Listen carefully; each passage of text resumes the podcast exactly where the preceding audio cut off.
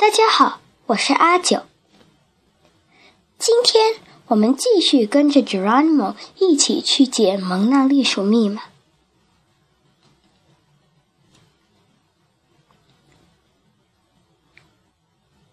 第十五章：老鼠魔术师。第二天早上，我踏进办公室时，看到 Trap 两脚翘在我的桌子上，还嘎吱嘎吱地嚼着奶酪味的爆米花。你觉得昨天的游乐场怎么样？他问道。过山鼠打过电话给我，他说你的胃不大好呢。老实说好了，你有没有让我丢脸呢？别再提那事了。这回我该去哪里？我回答说。嗯，第七个线索是拱形天花板，在快鼠里十一号的老鼠魔术师商店里，店主是我的一个朋友。这回只有我去。商店橱窗上方的招牌上写着“老鼠魔术师”。我推开玻璃门走进去。一只吊在橡皮筋上的巨型玩具猫朝着我的头弹过来，我不由惊恐的尖叫起来。站在柜台后面的是胖胖的店主亚丽精灵鼠，他穿着一条红蓝相间的裤子，正正在捧腹大笑。非常有趣的恶作剧，对吧？请坐。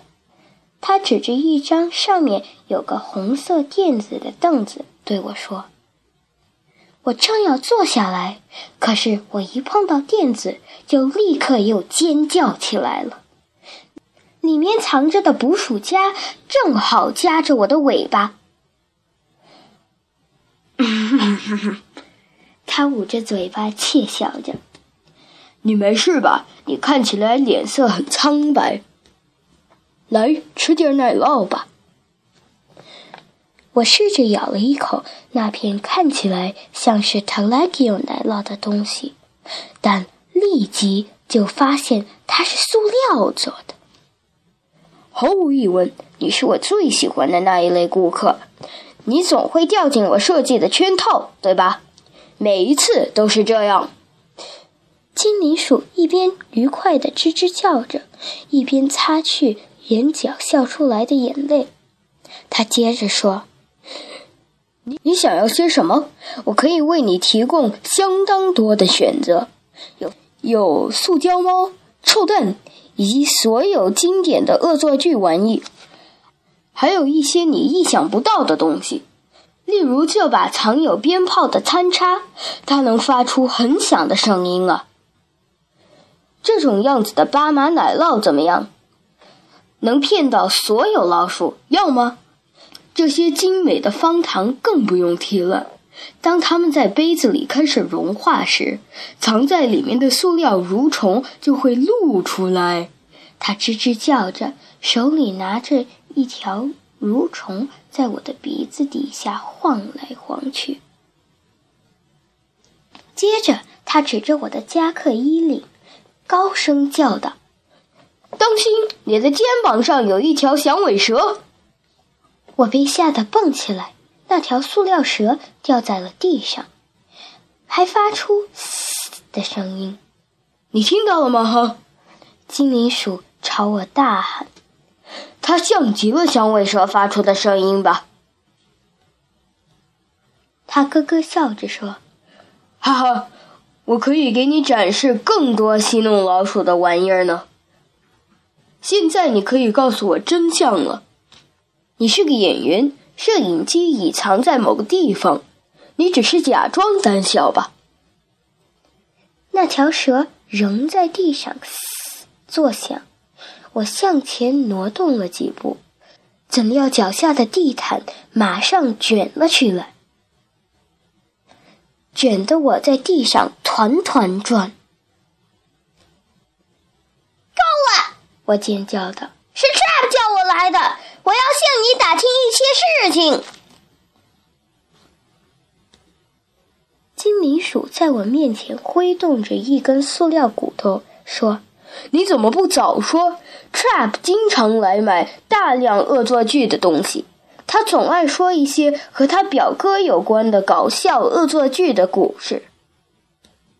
是一只叫 Geronimo Stilton 的老鼠，它，那就是我！我咬牙切齿的尖叫着：“我想看一下你的地下室。”那只老鼠笑了。怎么老鼠们都突然对我的地下室很感兴趣呢？就在昨天，有一只一身小红帽打扮的可爱老鼠也想看看我的地下室。我叹了口气。有老鼠又比我抢先一步到。精灵鼠打开一扇小门，那里通向一道又窄又暗的旋转楼梯。我小心翼翼地往下走，检查每一个梯级，直到最后，我终于隐隐约约地看到了地下室拱形的天花板。在天花板的中央拱顶上刻着字母 L。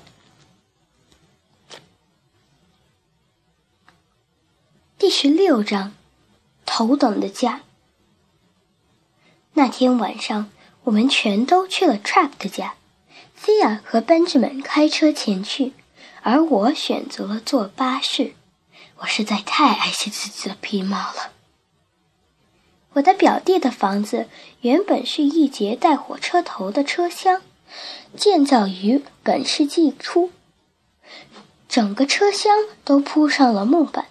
有一个宽大的厨房，厨房的后面有一间头等车厢，我的表弟就把头等车厢用作客厅了。那软绵绵的扶手椅上套着红色的丝绒，上面还有一个舒服的头靠。当你坐下来时，你感觉就像火车要离开车站出发了。Trap 把卧室设在火车头那里，里面有一张十分有趣的双层床。只要拉一下弹簧，它就会从上面放下来。谁要 cappuccino 泡沫咖啡？我的表弟问。他为自己拥有一台闪闪发亮的黄铜咖啡机而感到自豪。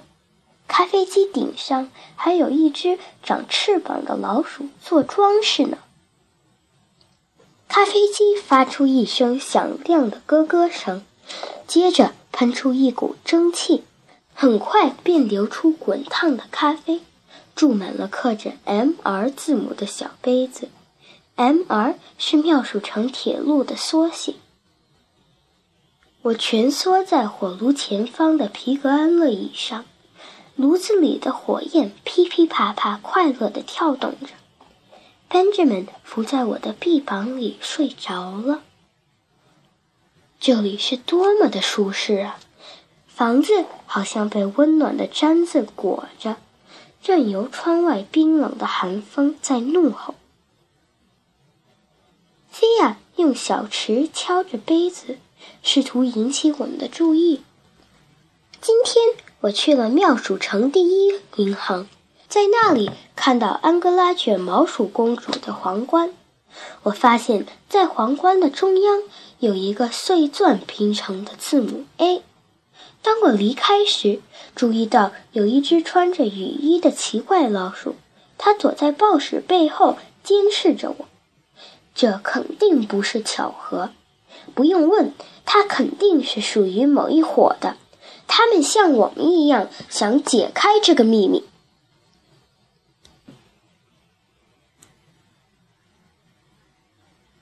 好了，小朋友们，今天我们就讲到这里，下个星期再见。